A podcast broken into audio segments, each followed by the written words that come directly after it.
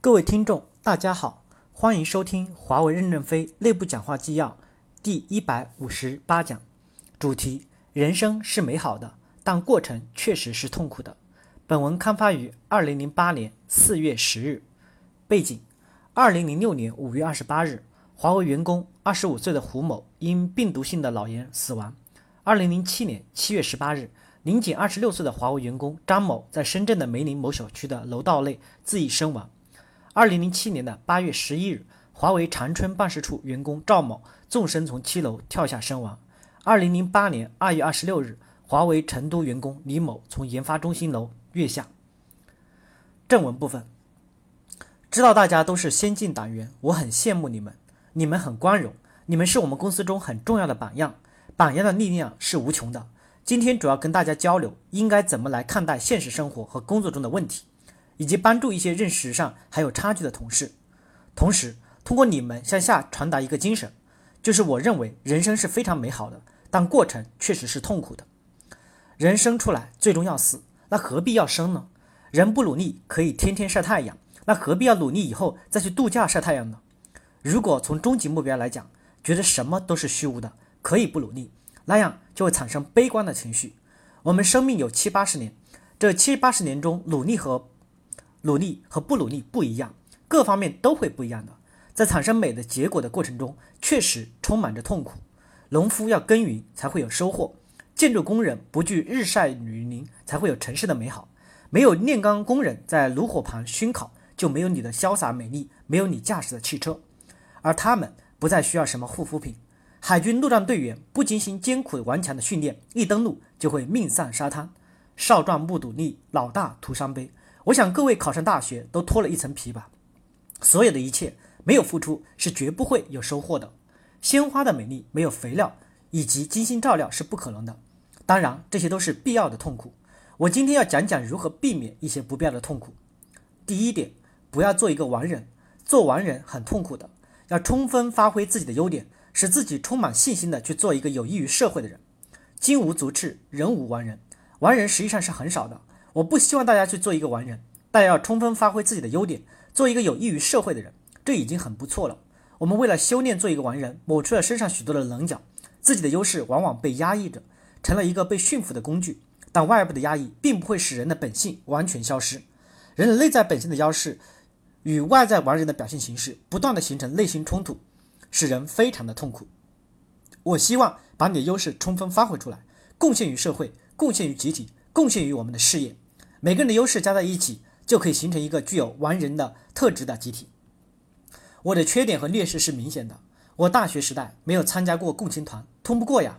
我是优点很突出，缺点也很突出的人，怎么能通得过呢？我在军队这个大熔炉里，尽管我非常努力，但也加入不了共产党。我加入共产党是在粉碎四人帮以后，上级领导认为我有重大贡献，在其直接的干预下，我才加入了共共产党。把正常的情况来看。我肯定也是有问题的，我并不埋怨任何人，他们指出的的确是我的不足。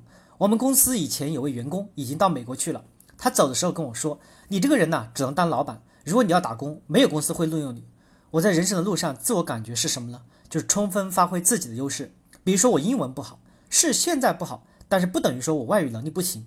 我在大学时可是外语课代表，我那时还自学了英语、日语，都能简单的交流、看书了。但后来为什么不行了呢？二十年军旅生涯没使用这个工具就生疏了。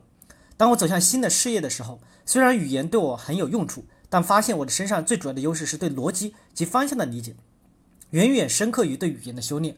如果用很多的精力去练语言，可能对逻辑的理解就很弱化。我放弃对语言的努力，集中发挥我的优势，这个选择是正确的。对于我来说，虽然英文好，可能我在人们面前会挺风光的，但是我对社会价值的贡献完全不一样了。我就放弃了一些东西，集中精力，充分发挥我的优点。我确实注重于重要的东西的思维，可能忽略了小的东西。小的东西不等于不需要重视，但我确实没有注意。在人生路上，我希望大家不要努力去做完人。一个人把自己的一生的主要精力用于去改造缺点，等于等你改造完了，对人类有什么贡献呢？我们所有的辛苦努力不能对客户产生价值是不行的。从这个角度来说，希望大家能够重视自己优点的发挥。当然不是说不必去改造缺点，为什么要讲这句话呢？完人的心理负荷太重了，大多数的忧郁症的患者，包括精神病的患者，他们中的大多数在社会中是非常优秀的人，他们绝不是一般人，一般人得不了这个病，就是因为太优秀了，对自己的追求目标太高了，这个目标实现不了而产生心理压力。我不是说你不可以做出伟大的业绩来，我认为最主要的是要发挥自己的优势，实现比较现实的目标，这样心里的包袱压力才不会太重，才能增强自己的信心。当然，这个信心包括活下去的信心、生命的信心。希望各级组织在党和党员的进行教育的时候，不要过多的关注缺点，多关注他人的优点。每个人都发挥自己的优势，也多看看别人的优点，从而减少自己心里太多的压抑。要正确的估计自己，绝大多数人都会比较过高的估计自己。我们的豪言壮语如果偏离了我们的实际，你会浪费很多的精力，而不能实现你的理想。有一首歌叫《铃儿响叮当》。这首歌现在已经成为西方圣诞节里不可或缺的歌手，其作者是约翰·皮尔彭特。他的一生从来就是过高的估计自己，他设计的人生目标最后全都失败了。直到八十七岁那天出去参加人家的圣诞平安夜，在途中赶着雪橇车的时候，随意哼唱这首歌，结果这首歌就成了脍炙人口的世界名曲。你看看过去的失败，就因为他没有正确的对待自己，没有正确的对待自己的人生，他浪费了八十多年。不应该浪费的光阴。大家要正确的估计自己，然后做出对自己的正确判断，这样才能够充分发挥自己的作用。同时，要认识到这个社会的差距是客观存在的，没有水位差就不会有水的流动，没有温度差风就不能流动。就算是机器人，机器人还有温差，对吧？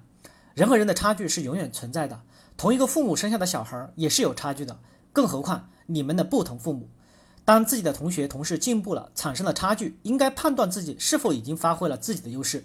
若已经发挥了，就不要去攀比；若没有发挥好，就发挥出来。公司有的员工心里面常常愤愤不平，觉得委屈他了。其实我们公司很简单，并不像他们说的那样不公平。一个新员工进入这公司，他们前半年先培训，然后一年左右主要是熟悉工作。他们真正产生贡献是在两年后。他们进公司是大约五六千块钱，这样的报酬在社会上已经不低了。但是他们和老员工对比，觉得愤愤不平，说老员工有股票，大家也要想一想，红军从爬草、爬雪山、过草地到了北京，这过程仅仅经历了十四年，他们从一个少年才变成一个青年，到北京就当了部长，这个差异是客观存在的。战火纷飞的时候，别人攻上山头，给他一个英雄或者给他一个连长，然后也有人愤愤不平，我不就是我不就是没冲上这个山头吗？那不就是你没有过雪山草地，不就是你没有冲上山头吗？就是说，你在这个创业的风险时期，你没有出现。当时公司处在风险时期，他们将工资奖金全部家当都投入到公司了，你那时还没有进入到这个公司，所以你没有分享到那时的一份风险与一份幸福。感谢大家的收听，敬请下一讲内容。